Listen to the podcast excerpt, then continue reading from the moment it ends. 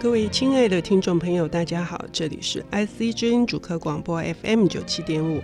您现在收听的节目是《经典也青春》，每周四的上午八点十五到八点四十五首播，每周日的下午两点到两点半重播。我是陈慧慧，呃。前方的道路将会崎岖艰难，我不知道它通往何方，但我还是踏上这条路。眼前即将出现一个奇怪的世界，乱云罩顶，闪电频传。那个世界，许多人不理解，也从来没能弄懂。我却直直走了进去，那是个宽广的世界。我却直直走了进去，这是需要什么样子的意志力，以及什么样子的召唤？这本书的书腰上面写了这么一段话，很大的一段话，我想表达了这本书的精神。我们今天请到的。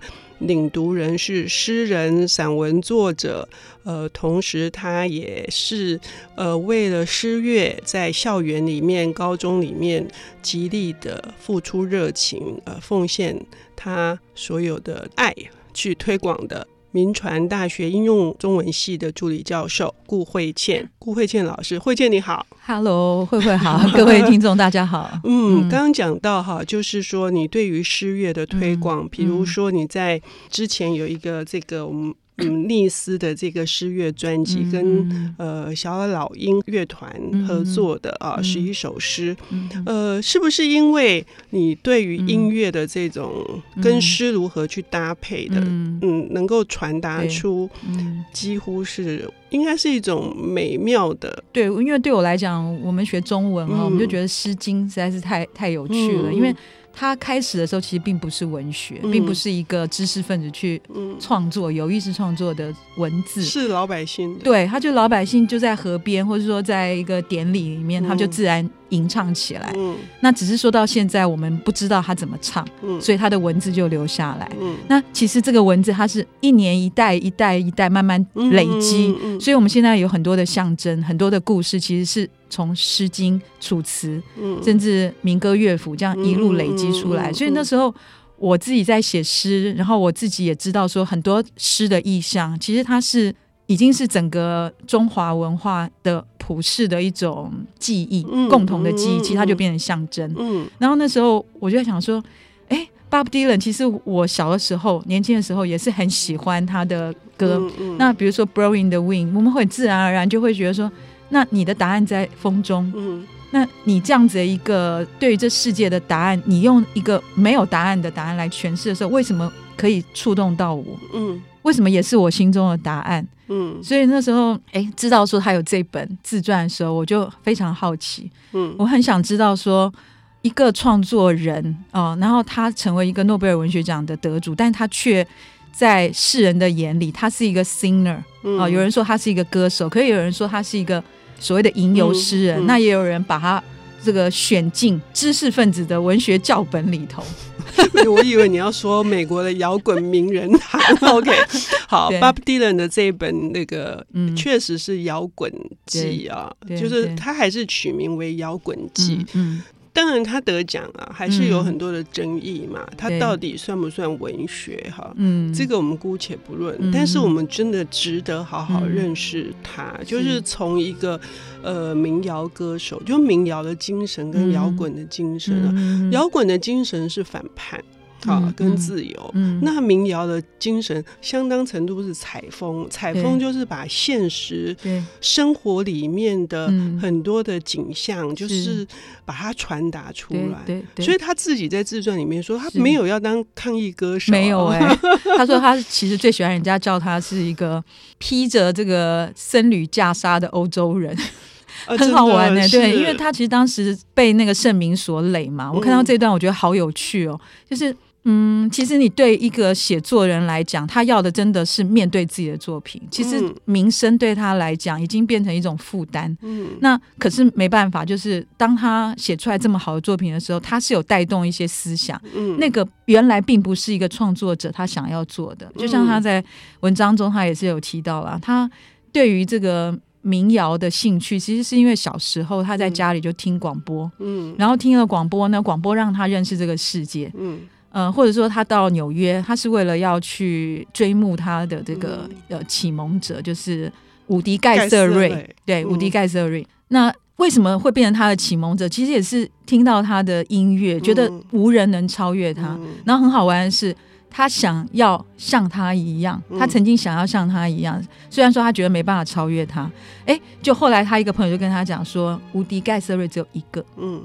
伍迪盖茨瑞只有一个。那时候他听到的时候，他当然也觉得很震撼。嗯嗯、所以你看到他的书里面，其实他虽然人人家说这是他的第一部的，就是算是呃前半生的那个自传，嗯，嗯可是事实上我宁愿把它当诗诗集，有点像诗传来看，因为他有很多的语句，其实让他是要让你体会他生在这样一个环境下，他怎么样去丰富他的心灵。嗯，因为他是呃一九四零年代出生嘛，嗯、那其实那个年代里面，他也有提到说。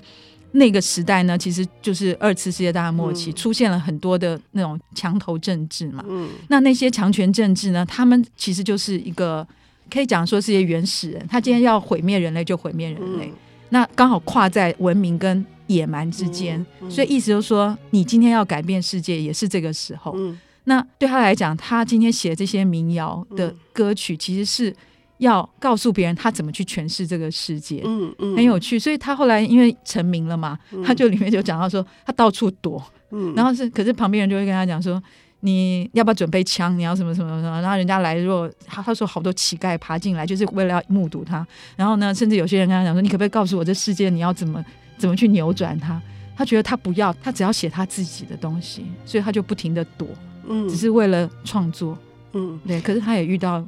空白期，可是非常有趣。就像我刚刚念的那一段，嗯、这个世界很宽广，他直直走了进去哈。对对，我就是说，一个人要如何保持清醒？就是知道他自己要什么，不要什么。我觉得我在这本书里面，嗯，读到的是，其中有一点很打动我，是这一点。他是因为看到垮掉一代的，包括那个凯鲁亚克的《在路上》这些人的书，他才从那个寒冷苏必略湖畔的明尼苏达州，嗯，呃，一路要到纽约去追寻梦想。对。可是他到了真的他自己经历过之后，他马上把在路上这些都抛掉了，因为他觉得那种颓废的，或者是说过于自我的东西，不是他要的。对。他是要跟这个世界产生连接的，对，嗯，没错，我觉得这一点是感觉他一直很清醒，对，他很清醒，对，嗯，所以也表现在他对于，嗯，你觉得从一个创作者来看，对，呃，你跟他之间在这些上面有一些感应吗？嗯，真的有哎，虽然我诗真的写的还不够用功了，我花很多时间其实是在面对学生。可是我觉得，只要是你身为一个创作者，你都知道那个那一刻，就是你面对作品，你你其实是要找到一个你诠释世界的方式。那那个诠释世界的方式呢，还没有成型前，其实它真的就像它里面提到那种，可能就像森林里的雾一样，然后你只要直直走进去，你就可以看到。就像外婆跟他讲。啊、哦，那个没有远方，远方没有一个固定的点，你走过去就对了。幸福不是在远方，幸福就在你走的那个路，嗯，就是那条路上。外婆跟他讲，嗯，我觉得他的呃文句之间哈，你会感觉到说他在也是在捕捉自己那一路追寻自我的过程。嗯，那不管成功跟失败，他从来也没有说要把我要模仿什么人避而不谈。嗯嗯，那那。今天模仿，结果模仿不成功，或者甚至有人去反对他，嗯、呃，因为他后来呢用电吉他，嗯，因为他其实用电吉他，很多人是觉得哇，我的那个偶像不见了，嗯、然后真的觉得他背弃了民谣，嗯，可是呢，他知道他要的是什么，嗯。嗯，就像最近看那个《越来越爱你》也是、那个电影，或者是我看那个《摇滚爱重生》，嗯，因为我觉得这些音乐人他们有一种我们文学人没有的外露的热情，嗯、很有趣。就音符本身，它所塑造的世界其实是，嗯，更是不是文字能看得到的。那他怎么去架构？其实对一个文学人来讲，就像我们写诗一样，其实我们去架构一个我们想要诠释的那个世界的时候，我们知道不是我们眼睛看到的世界，可是我们怎么用意象？去形成，告诉别人我们心中那个世界呢？那个很有趣。等我们 touch 到的时候，写下来的时候，你就觉得啊，饿死我都可以。好，刚刚从这一点可以呃完全传达出，就是 Bob Dylan 作为一个真的就是，他也说世界上没有什么创作型歌手这种说法，嗯嗯嗯、就是把歌写出来，把歌唱出来，嗯、就是一个表演者。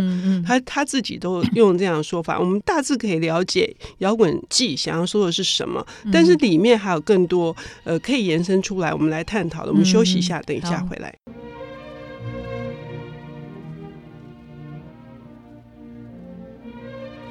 欢迎回到 IC 之音主客广播 FM 九七点五，现在进行的节目是《经典也青春》，我是陈慧慧。今天我们邀请到的是诗人、散文作者，同时也是以诗乐的推广，哈，在校园在。一般的大众之间，呃，让我们深深感受到他的热情的，呃，铭传大学应用中文系的顾慧倩老师。慧倩，我们刚刚已经提到啊，嗯、就是这本今天谈的 Bob Dylan 的自传体小说《摇滚记》，我们好像很难去捕捉说他有什么中心的主轴，是就是勉勉强我们还是可以抓到一些，对，对。就是说他其实是有太多是属于他灵魂的，嗯、我觉得是属于他。灵魂淬炼过之后，嗯嗯，他是用这种好像看起来是一种碎片的东西，嗯，呃，要去展现每一个碎片都很亮，亮，对，要去展现他的一生，以至于我们讲的人很辛苦，我们要把 我们要把几沉淀，对对对，我们要把几百个碎片呈现给听众朋友哈，是需要一点功力的。可是我们刚刚已经讲过的，就是那种。